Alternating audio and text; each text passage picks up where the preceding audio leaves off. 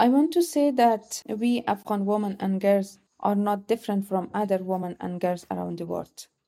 We also have the same talent. We also have the same wishes. We also have the same idea. I wish that one day a group of talented and young women should lead Afghanistan. We have the same rights. We are equal. Believe us, support us, and stand with us.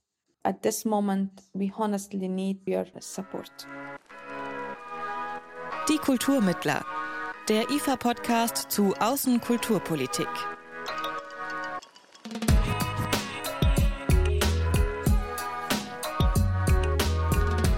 Hello and welcome to today's episode of IFA's podcast, Die Kulturmittler, the title of which can roughly be translated as the Cultural Conciliators. My name's Dan Wesker. A little bit over a year ago, the Taliban took over Afghanistan. But even before that, Afghanistan suffered decades of turmoil and instability. In 2021, it caused the US and other foreign forces to withdraw their military forces, diplomatic representatives, as well as civilian personnel. The Afghan people, especially women and children, have since been suffering under the strict rule of the Taliban leadership. In this podcast, I'll be talking to Nagina Yari, an Afghan civil society activist, education and peace expert, and human rights defender. She is also the director of Afghan for Tomorrow and founder of the Afghanistan Peace House organization. But let's give her a chance to introduce herself. Assalamu alaikum, everyone. Uh, thank you very much for uh, giving this opportunity to me in order to introduce myself and to be part of uh, today's podcast. Uh, I'm Nagina Yari, uh, the peace expert, and uh, I have been work with Afghanistan civil society organizations and institutions uh, more than 11 years. And uh, I hold a bachelor degree in uh, economic. I was a student of a master in business administration, but after the collapse, due to challenges and also due to restrictions uh, for women and girls in universities, I was decided to uh, leave the university. But I was engaged uh, fully in um, peace negotiation process of Afghanistan through civil society organizations and uh, background of working with national and international organization in Afghanistan during last two decades. Nagina Yari remained in her country after the Taliban takeover in August 2021. Only recently, in March this year, she was able to leave Afghanistan. With the Taliban takeover, many human rights defenders, journalists, teachers, and artists have fled the country or gone into hiding. Women and girls might be facing the worst consequences as they have been deprived of their basic human rights. I asked Nagina Yari in what situation she found herself when the Taliban took over and what made her leave the country. After the collapse, and also uh, when the Taliban took the power uh, for uh, uh, beginning of a few months, there was a hope that the Taliban strategies might be changed and there would might be some flexibility about the mm, Afghan women and girls' rights. But uh, as we see that um, unfortunately the door of uh, school is still closed for the girls and they are not mm, and, and Afghan women and girls are still not able to have access for their basic rights. If we continue like this, uh, we would not able to uh, to survive our life, and without any engagement, without any access in any economic, uh, political, and also in social activities without women engagement, the governments uh, or, or, any structure would not be able to continue their work. Uh, and it's also put them pressure to um, uh, leave the country or still, uh, or at least stay away from uh, being engaged in any activities in Afghanistan for a while to make sure that what the decision will be taken by the Taliban and also by the other de facto authorities, and what is uh, a possibility and way to go forward. Despite the problems, in the past years you've worked with numerous civil society stakeholders and NGOs, including the Human Rights Research and Advocacy Consortium and also the Afghanistan Development Association. Uh, since 2016, you are the managing director of Afghans for Tomorrow. Can you tell us more about this organisation, its mission, and how it operated until August 2021? Until August 2021, my engagement with uh, different stakeholders, as I mentioned during last 11 years that I was work with different uh, institutions, uh, our missions and our goal was working uh, in human rights perspective, uh, gender, and especially women economic empowerment. Uh, through uh, our organizations, Afghans for Tomorrow, we were provided uh, technical trainings uh, on women economic empowerments. We were established a number of uh, women economic development centers uh, small businesses opportunities and provided small grants of businesses for rural women. And um, more than 600 women were work with us on uh, women economic empowerment centers like uh, that they were busy with their small businesses of dry fruits and also um, dry uh, vegetables and uh, the other mission was equal access of boys and girls in education. We will work together to find funds in order to establish and construct a school in rural area of Afghanistan for the girls, um, provide technical trainings for the teachers, and also provide uh, free uh, classes of Kankor examinations or examination preparation for uh, university for girls. Right. Obviously, there's been an enormous change since August 2021. Could you outline how this change has, has changed your work and the organization's projects? Before August, uh, we had a number of projects which is about um, gender, women, peace and security, and also women economic empowerment. But uh, when the Taliban took uh, the power, it was not clear for us that in which way we should go and what we should do. So uh, we were uh, in close contact with our donors, but the donors was also confused that what will happen to our project because the design of our this project was totally different.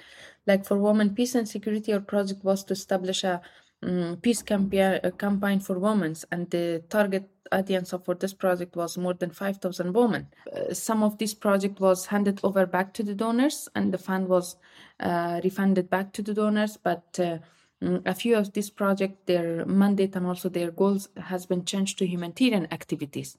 In order to provide technical trainings for women, instead of these trainings, the donor was decided that uh, let's change the the audience and also the design of this project to humanitarian project and provide some uh, food assistance uh, for rural women. So um, currently, all the project design is changed. A few and a small number of the project is only focusing on the development perspective, but the rest of activities and also the rest of the project is only focusing on humanitarian, providing the food packages, the nutrition packages, and also working on uh, health perspective activities in Afghanistan. What actually happened to the employees from Afghans for Tomorrow when the Taliban took over, and what is their current reality? Honestly, the history of our employee is different uh, from one family to another families. Before the collapse, we had more number of the female staff, and uh, they were also very happy, and, and our female staff was working in very high positions. But when the collapse happened, our female employees was decided to uh, leave the work at the beginning, and then they were decided to leave the country, and then they were asked us that we have to give them um, SIV letters or we have to uh, introduce them to uh, some of uh, opportunities uh, to evacuate them.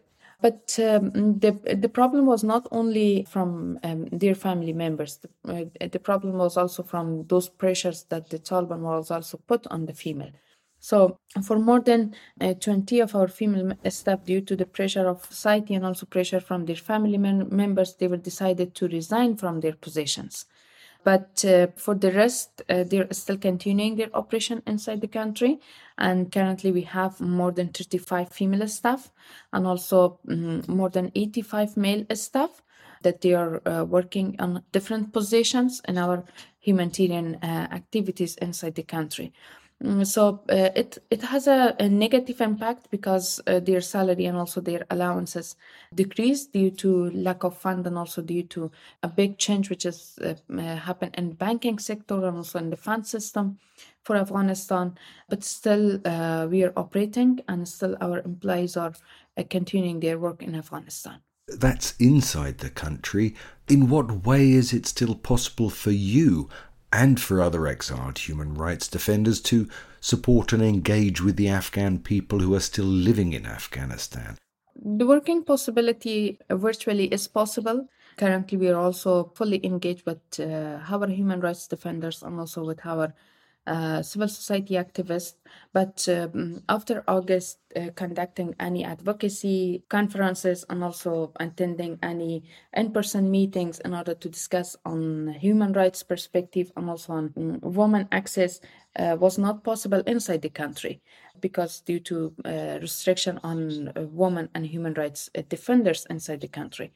But still it's uh, there's a lots of possibility to work to engage with the people and especially with the defenders to talk with them and provide opportunity of small grants for our defenders that they are under threats and to find ways and funds and grants for those small NGOs that they are not able to operate themselves or they're facing with lack of funds. We are advocating that we have to find some small grants and small opportunities for those women-led organizations, especially at the and far uh, provinces, that they should keep their activities sustainability and we should operate them only on some administrative and operation costs.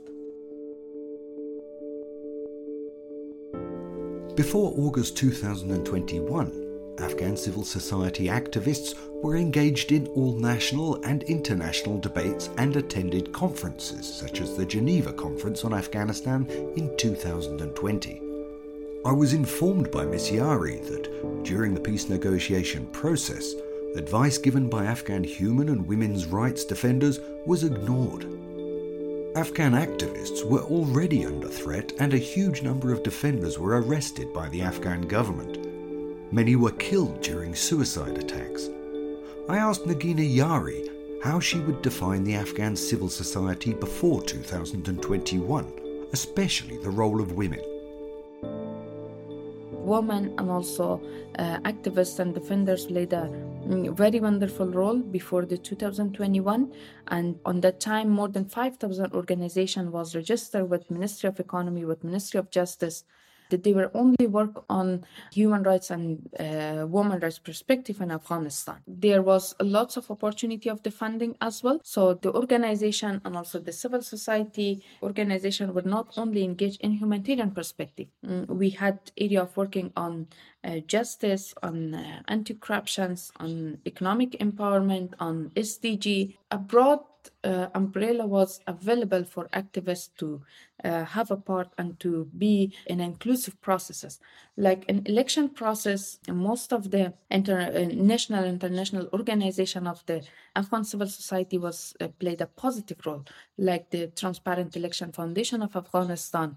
Uh, they were fully engaged during the election process of Afghanistan, Um, provided a, a very uh, transparent report and focus on uh, political engagement of the uh, women in different area of the election. The defender situation and also the civil society situation before the collapse uh, was very meaningful. Now we can see that lots of the defenders and also uh, Afghan civil society uh, lifted the country or they already evacuated. So um, now a very few number of these activists are playing a role in Afghanistan, but they are not also able to raise their voices publicly.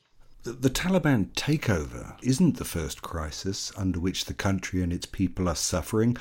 The past 40 years were marked by different political systems and ideologies, foreign occupation, various international interventions, or civil war. What is this doing to a society that has experienced more than four decades of war and crisis? Unfortunately, still our politicians and also uh, leaders is not able to find the exact challenge and the exact problem.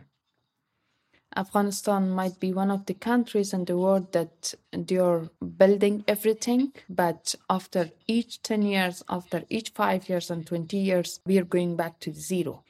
those foundation and also those investment which was done in last two decades it's a huge amount. But uh, within 24 hours everything just gone to down. We lost everything honestly.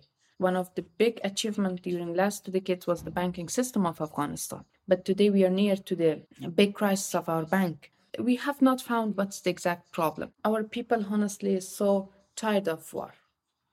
And every regime which is coming to afghanistan people hope that okay it will be bring a positive change in our life.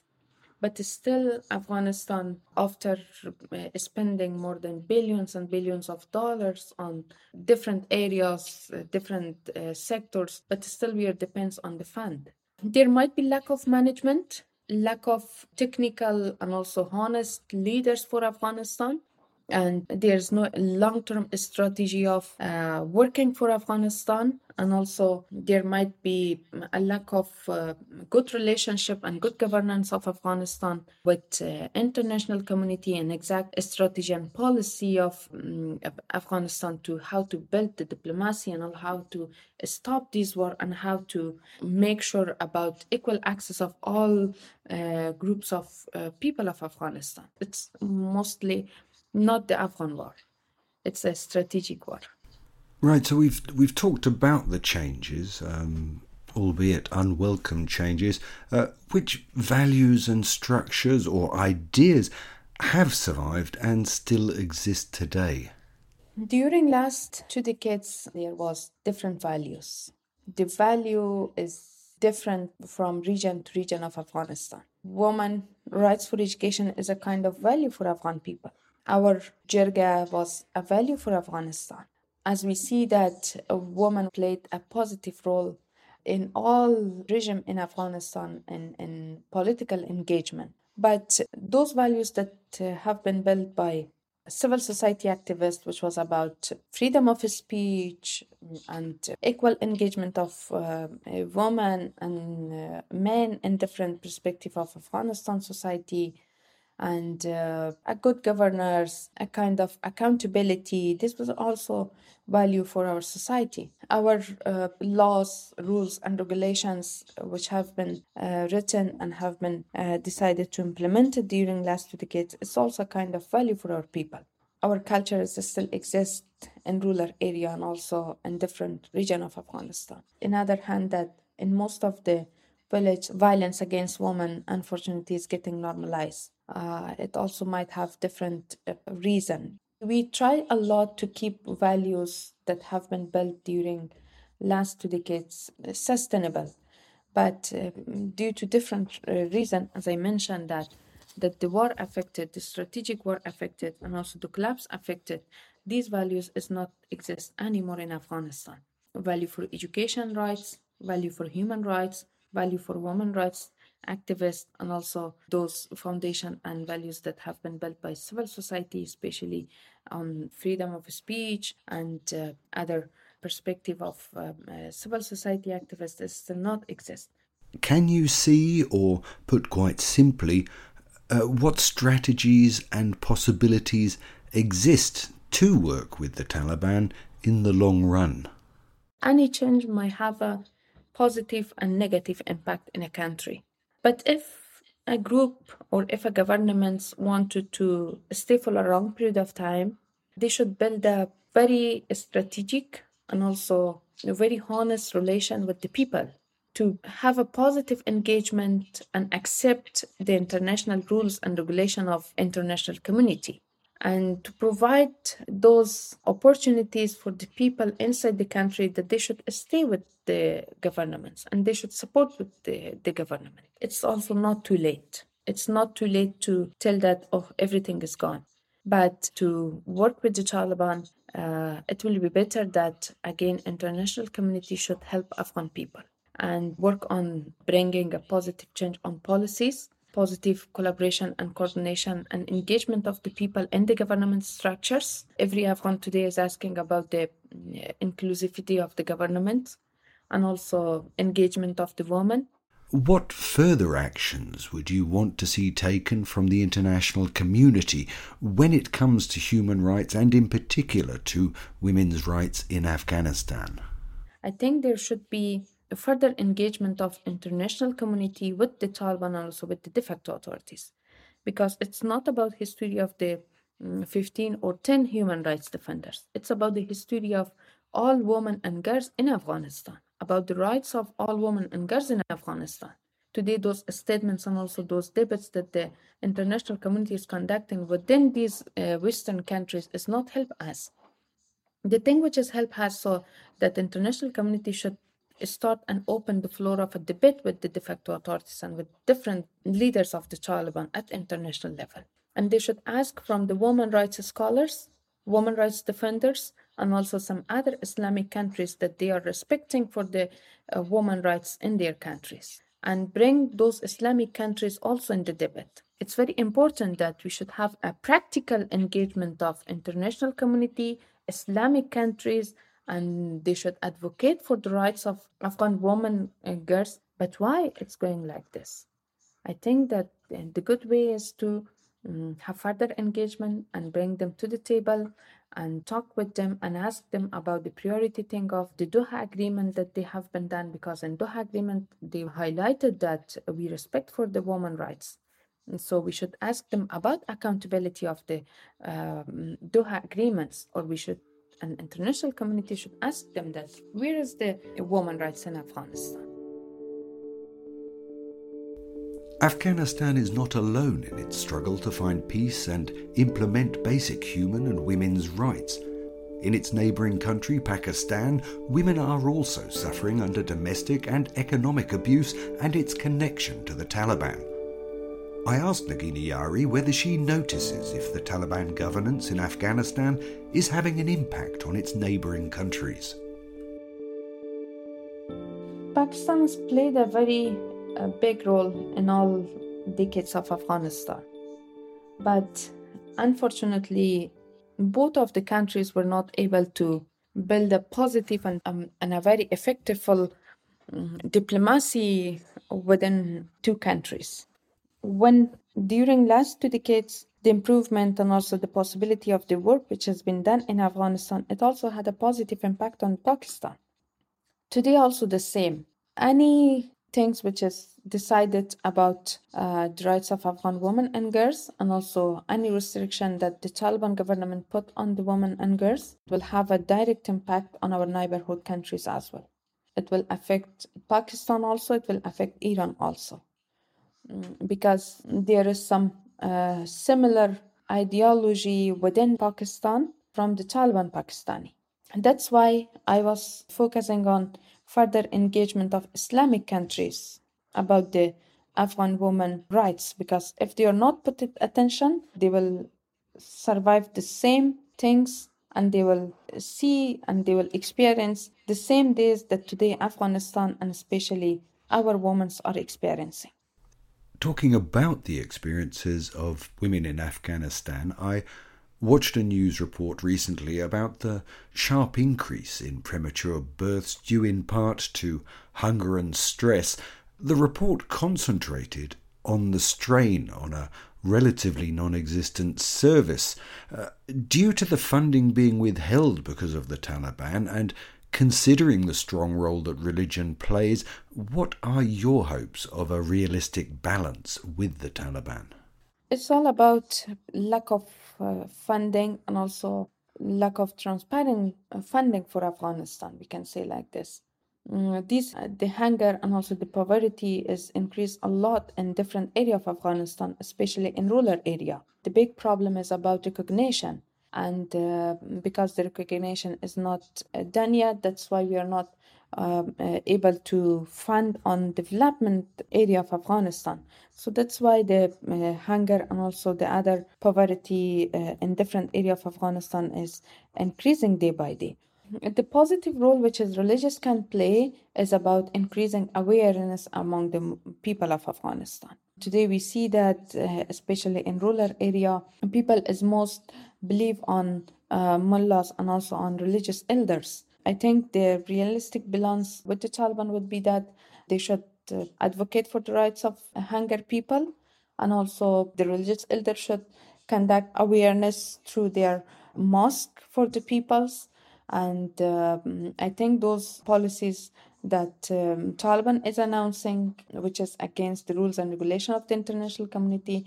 They should focus more and they should rethink about these uh, policies and they should not put lots of restriction on people of Afghanistan, especially on women uh, and girls of Afghanistan. The only people that they they are paying the cost is people of Afghanistan, uh, not international community and not the Taliban. And your wishes? It's perhaps an obvious question, but what, what do you wish for the future of Afghan girls and women? I want to say that we Afghan women and girls are not different from other women and girls around the world. We also have the same talent. We also have the same wishes. We also have the same idea. I wish that one day a group of talented and young women should lead Afghanistan. And I wish that the future leadership should be built by Afghan women and girls. And the world should not do a kind of project businesses for on the rights of Afghan girls. We have the same rights. We are equal. Believe us, support us, and stand with us. At this moment, we honestly need your support. The female Afghan politician and journalist Shukriya Barakzai once said I want my country back.